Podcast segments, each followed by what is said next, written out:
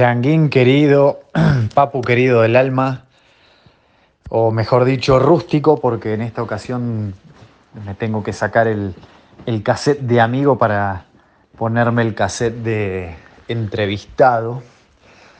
Tengo el gran placer de estar invitado a, a la nueva edición del podcast del No Ya lo tenemos, con el gran rústico y su aliado Mafuba. Es un gran placer. Eh, principalmente porque Rústico es un amigo entrañable desde hace muchos años, allá por 2004 nos conocimos. Eh, mucho más placer, para más placer, porque me invita a participar en un proyecto personal de él. Para más placer, me invita a participar en un proyecto personal de él con algo que me apasiona absolutamente eh, y para mucho más placer en un formato que es algo absolutamente nuevo y nunca experimenté, así que eh, son un montón de cosas que, me dan mucho placer. Eh, me invita mi gran amigo rústico a, dar una breve reseña sobre mi banda favorita, que es Iron Maiden en ocasión de, haberse editado su último álbum llamado Senjutsu, que tiene una traducción desde el japonés, algo así como tácticas y estrategias de guerra. Eh, ya cuando nos conocimos con Rústico en el 2004, yo ya venía escuchando Maiden desde hace bastante. Yo empecé a los 11, 12 años con un recopilatorio que se llama Best of the Beast, gracias a un compañero de la secundaria. Y desde entonces, bueno, em, empecé a devorarme absolutamente todo lo que tenía que ver con Maiden porque me atrapó desde la estética, las ilustraciones, hasta por supuesto lo compositivo, lo musical, eh, la mística que tiene la banda, que ya es un ícono del rock pesado y el heavy metal allá por sus inicios a fines de la década del 70, principios de los 80. Este, se ha vuelto una casi una religión en mi vida. Eh, he sido coleccionista, he comprado cuanto disco, vinilo, cassette, VHS, DVD, articulito que hubiera dando vueltas con su nombre. Eh, los he visto en vivo más de 50 veces alrededor de todo el planeta y hoy por hoy se lo estoy inculcando a mi hija, eh, que por suerte le está gustando, por su bien le está gustando. Así que es eh, una alegría poder compartir un poco de esto, no solo con él y con Mafuba, sino con los oyentes del podcast. Eh, se esperaba el lanzamiento de este último álbum de Maiden desde hace ya un par de años. El último disco de estudio de la banda había sido en 2015, el álbum The Book of Souls, eh, muy, muy aclamado y con excelente crítica que lo llevó, por supuesto, y como tienen acostumbrados a, girar por todo el mundo. Y ya Maiden desde la reunión grande que tuvieron en el año 99, en que se convirtieron en una formación de seis integrantes, hasta ese entonces siempre habían sido cinco músicos, este, con la partida de Bruce Dickinson, su cantante emblema eh, en el año 93 y previo también abandono de Adrian Smith eh, en el año 89, uno de los violeros. Este, Maiden había entrado en una época en que los fanáticos más acérrimos se habían alejado un poco porque se había perdido esa mística de la época dorada de los álbumes The Number of the Beast, Peace of Mind, Power Slave Somewhere in Time, Seven Son of Seven Son, y se habían metido eh, en un terreno un poco más crudo, habían vuelto a las raíces más este, rockeras, este, sin la, la poética de esa época dorada, ¿no? Eh, casi toda la década del 90 transcurrió con una experimentación por parte de Steve Harris, fundador, eh, quien trajo otro vocalista nuevo, con una onda absolutamente distinta, grabaron dos álbumes muy oscuros, principalmente The X Factor en el año 94. Pero bueno, eh, para beneplácito de los fanáticos más, más die hard, por así decirlo, en el año 99 le suena el teléfono de vuelta a Bruce Dickinson y a Adrian Smith, que volvieron a, sumarse a la banda, eh, y ya para quedar como un, como un sexteto.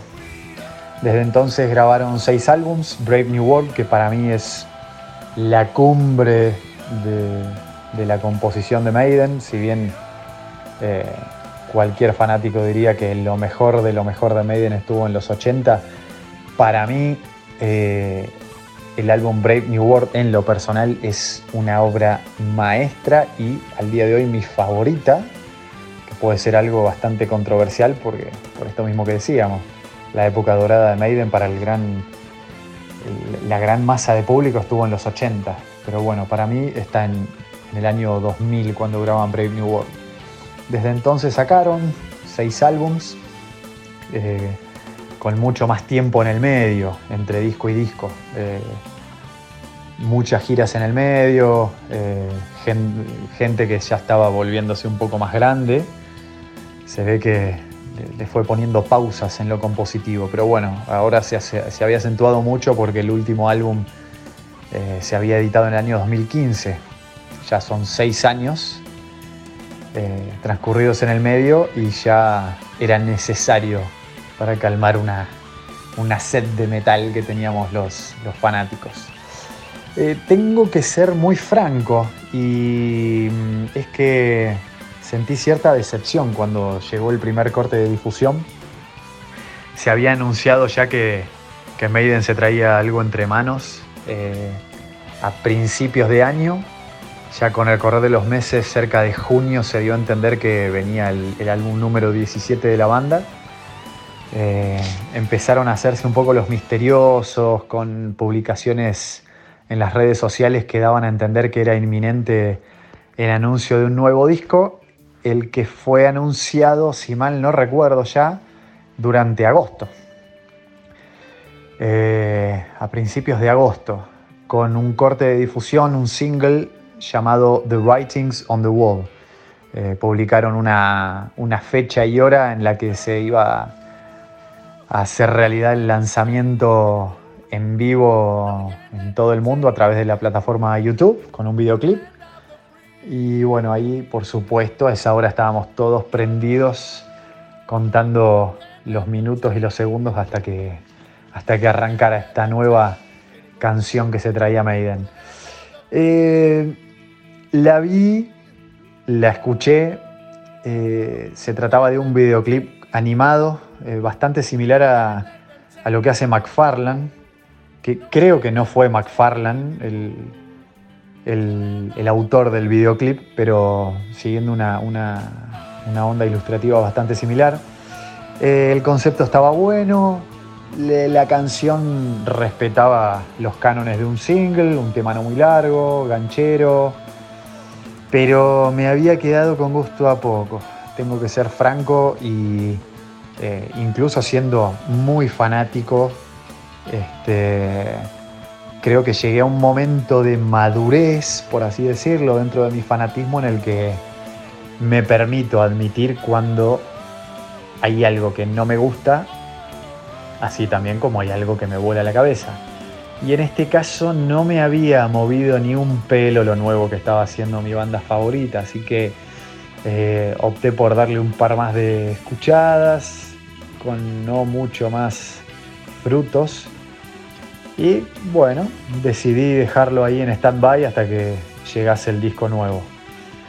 Eh, unas semanitas después se anunciaba también el lanzamiento del segundo single llamado Stratego.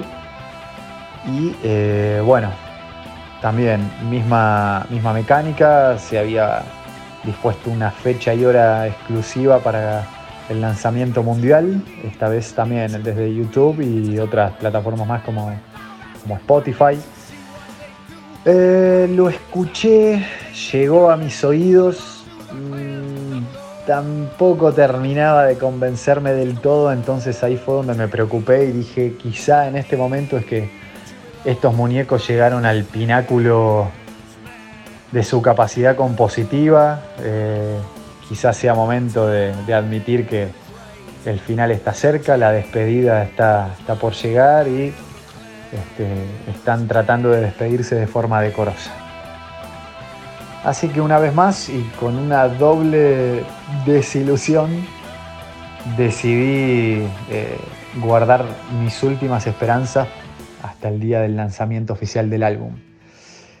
Eh, el disco se estaba por estrenar el día 3 de septiembre, el día creo que 31 de agosto ya lo habíamos conseguido pirateado porque eh, la discográfica ya se había encargado de distribuirlo a todos los, eh, los comercios de, de, música y disquerías del planeta, así que algún travieso se encargó de grabarlo y distribuirlo.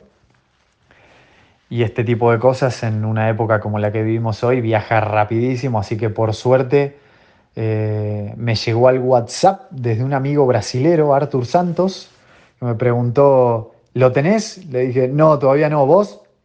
Mirá tu celular, me dice. En el WhatsApp tenía 10 eh, archivos de audio, así que le mandé un gran beso virtual.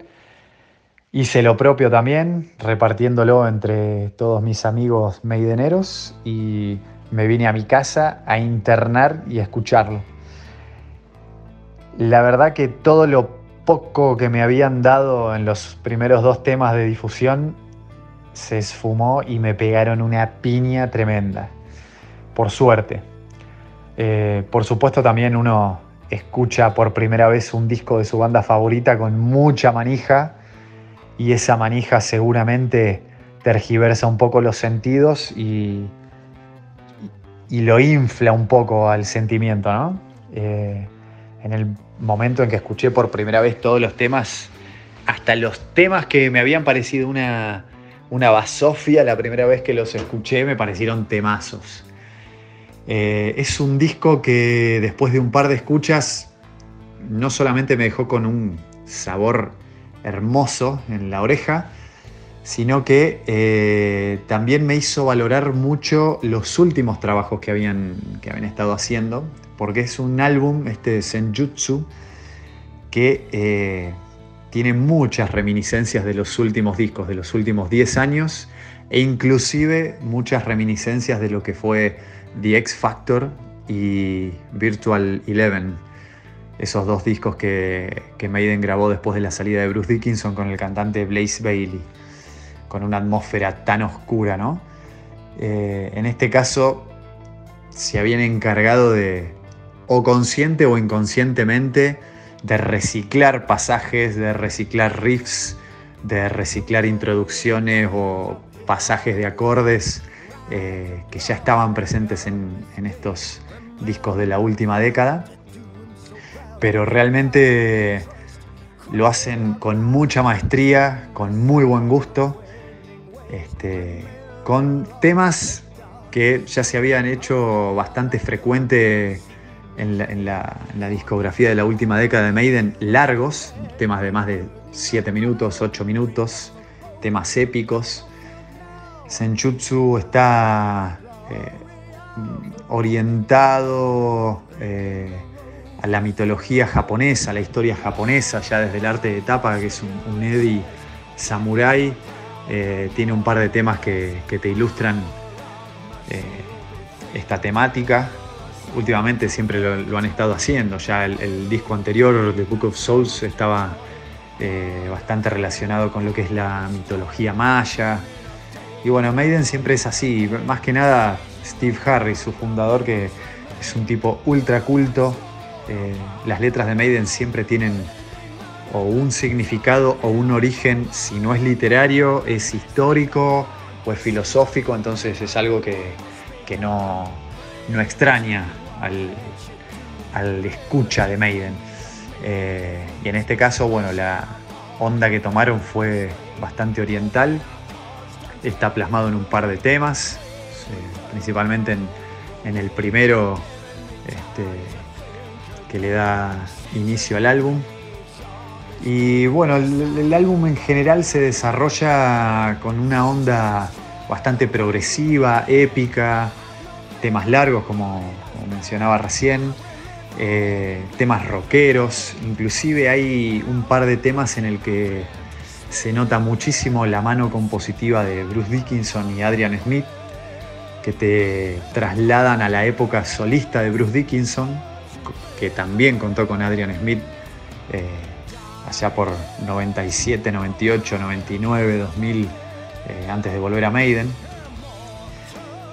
Y creo que inclusive pueden tratarse de temas que deben haber quedado fuera de la grabación de, de un virtual disco solista de Dickinson que se estuvo manejando esa, ese rumor los últimos años, que Bruce Dickinson también ya tenía material solista para, editar. Este, yo creo que Steve Harris vio ahí un par de joyas y le dijo, hermano, esto lo traes a Maiden.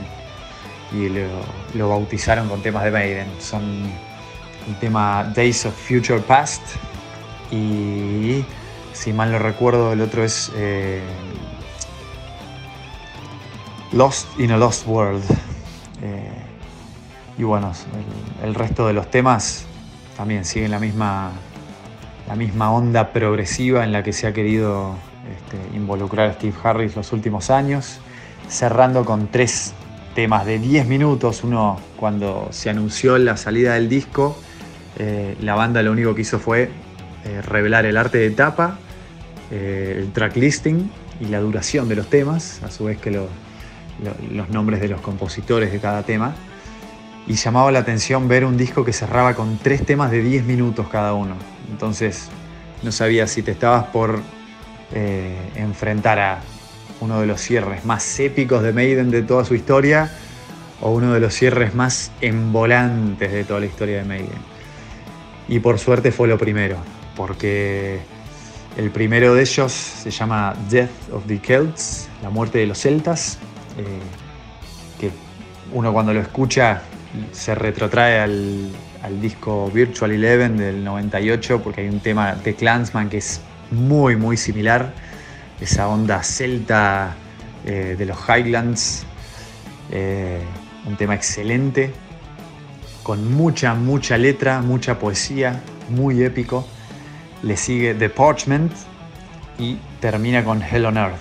Estos dos últimos temas en especial son de lo mejor y más poderoso que ha escrito Maiden en los últimos 8 o 9 años.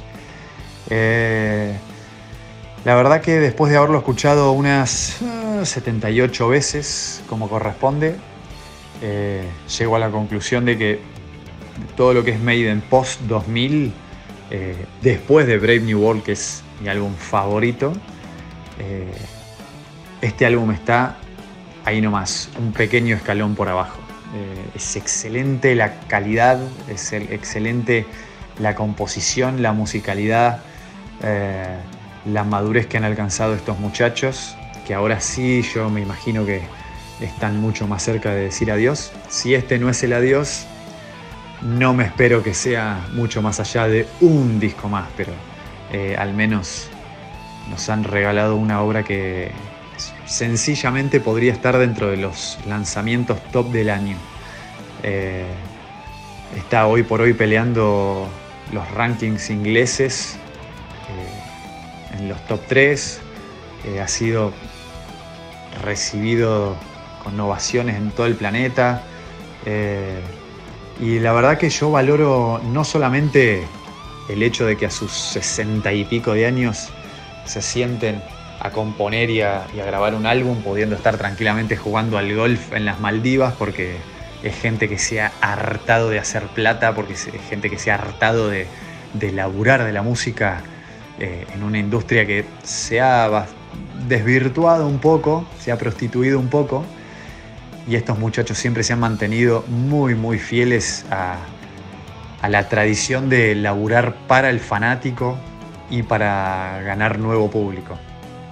Eh, una cosa que siempre me llamó la atención cada vez que, los pude ver en vivo es que no te encontrás solamente al típico heavy melancólico de los 80, gordo, panzón, pelado de 40 años, sino que cada vez más chicos, chicos chiquitos, eh, estaban ahí para verlos. Y en cada gira que pasaba, chicos más jóvenes y eh, eso es producto de estar permanentemente reinventándose, laburando y haciendo música de calidad. Así que ha sido un placer enorme poder haber escuchado un disco como este. Todavía lo sigo escuchando, lo tengo en el MP3 en la camioneta, eh, lo tengo en el celular, en todos lados. En el laburo todos los días tengo una manija tremenda donde Spotify está en repeat, en bucle todo el tiempo. Este, así que hasta que no aparezca algo que me pegue otra piña mucho más fuerte, eh, tengo a Senjutsu ahí en, un rinconcito muy especial de mi corazón, porque también llega en un momento muy lindo de mi vida, así que está, está rodeado de cosas lindas. Así que bueno, en, breves palabras, eh, recomiendo a todo aquel que, que, no lo escuchó que lo escuche, a todo aquel que no escuchó jamás Maiden que los escuche, porque no solamente dentro de lo que es el rock, sino la música en general han dejado un sello y son un emblema de musicalidad, ¿no? Así que espero, espero cautivar a, nuevos escuchas, a escuchar esta banda que tanto amo. Y dicho esto, le dejo un enorme abrazo a mi amigo del alma rústico, un gran abrazo al enorme Mafuba. Los felicito por el laburo que están haciendo. Eh, tengo todos los los episodios del podcast, podcast ya escuchados. Y este, voy a estar esperando mis cinco minutos de fama en esta nueva edición. Abrazo grande para todos.